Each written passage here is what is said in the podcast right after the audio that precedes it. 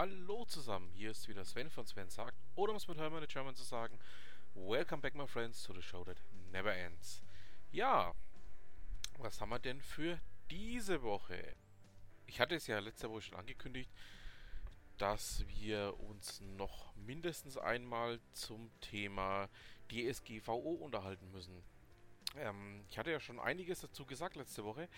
Geht ja unter anderem darum, dass ich ähm, ja, mich einfach mal wieder, ähm, jetzt möchte ich beinahe sagen, mich aufregen könnte darüber, dass die Bundesregierung mal wieder im Tiefschlaf ist.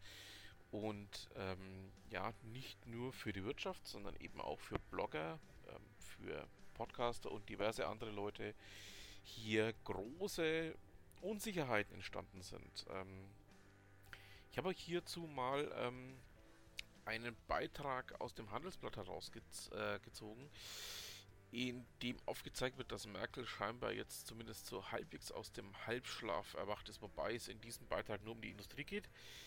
Ähm, aber man merkt vielleicht dann doch mal, ähm, dass hier mehr als nur ähm, Neuland vonnöten ist, um gerade auch mit diesen Themen ähm, ja in irgendeiner Form mal was bewegen zu können. Ich bin ja nach wie vor der Meinung, dass dieses Gesetz, so wie es jetzt gestaltet ist, ähm, ein Dinosaurier ist, und zwar einer von den ganz schlechten Dinosauriern. Ich habe euch ähm, für das Thema private Blogs hier mal, oder auch für das Thema Blogs im Allgemeinen, einen Beitrag aus datenschmutz.net herausgesucht, den ich euch hier auch gerne mit verlinke. Ihr wisst ja, alles, was ich ähm, hier bespreche, wird natürlich auch entsprechend in den Links hinterlegt, damit ihr es dann nochmal selber nachlesen könnt. Ähm, Schaut es euch einfach mal an. Ähm, ist eine Checkliste mit dabei, was eben notwendig ist. Und ja, wie gesagt, ähm, für mich ist diese Gesetz, dieses Gesetz ähm, die nächste Frechheit, die hier ähm, aufgefahren wird. Also ich werde mich jetzt besser nicht darüber aufregen, weil sonst ähm, ja, das ähm, hier, wie will ich es ausdrücken, dass hier ja mal wieder alles so weit verkompliziert wird, dass keiner mehr durchblickt. Da kann man dann auch schon fast von der deutschen Steuerverordnung sprechen. Ja, ähm, was haben wir denn sonst noch für diese Woche? Karrierebibel.de hat ähm, einen Beitrag herausgebracht zum Thema Konzept erstellen. Fünf Schritte zum fertigen Konzept. Ähm, hierbei geht es ja darum, dass ja im Bereich der Projektarbeit viel oftmals auch irgendwelche Konzepte erstellt werden müssen. Und um das zu erleichtern, hat hier karrierebibel.de sich einfach mal hingesetzt und mal gesagt, okay, ähm, wie muss denn so ein Konzept aussehen? Also jetzt nicht vom Inhalt her, sondern vom Aufbau her. Was ist denn notwendig, um so ein Konzept zu erstellen? Und diese Punkte bringen wir eben mit diesem Beitrag. Ja, was haben wir denn sonst noch? Ähm, der Google Watch Blog hat veröffentlicht, dass es innerhalb von Googles Konzern mal wieder ähm, gerade im Bereich der Projektteams, ähm, ja, wie will ich sagen, immer noch gewisse Unschärfen gibt.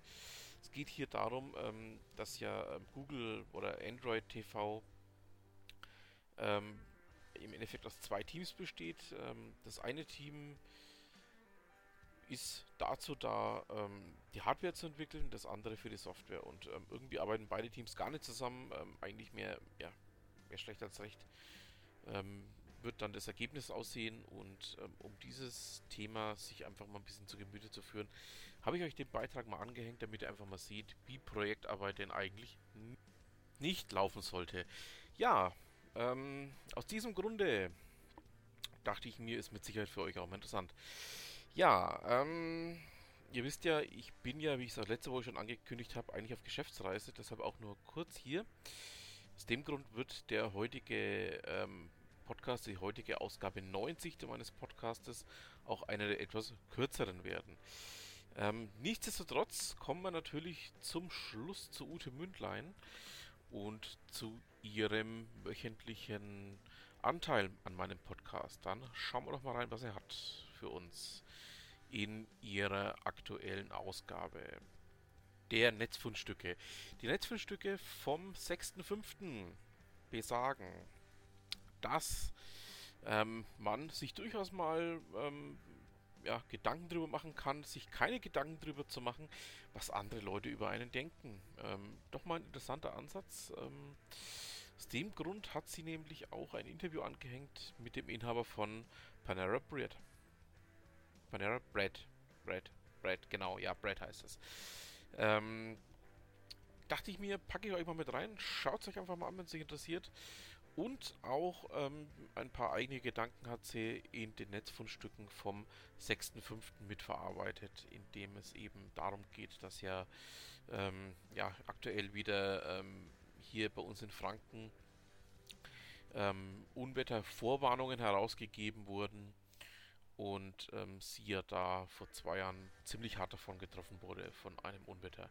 Ja, damit haben wir es dann auch schon wieder für diese Woche. Ich bedanke mich fürs Zuhören wünsche noch ein schönes Restwochenende, einen schönen Restsonntag und sag, was immer Sie machen, machen Sie es gut.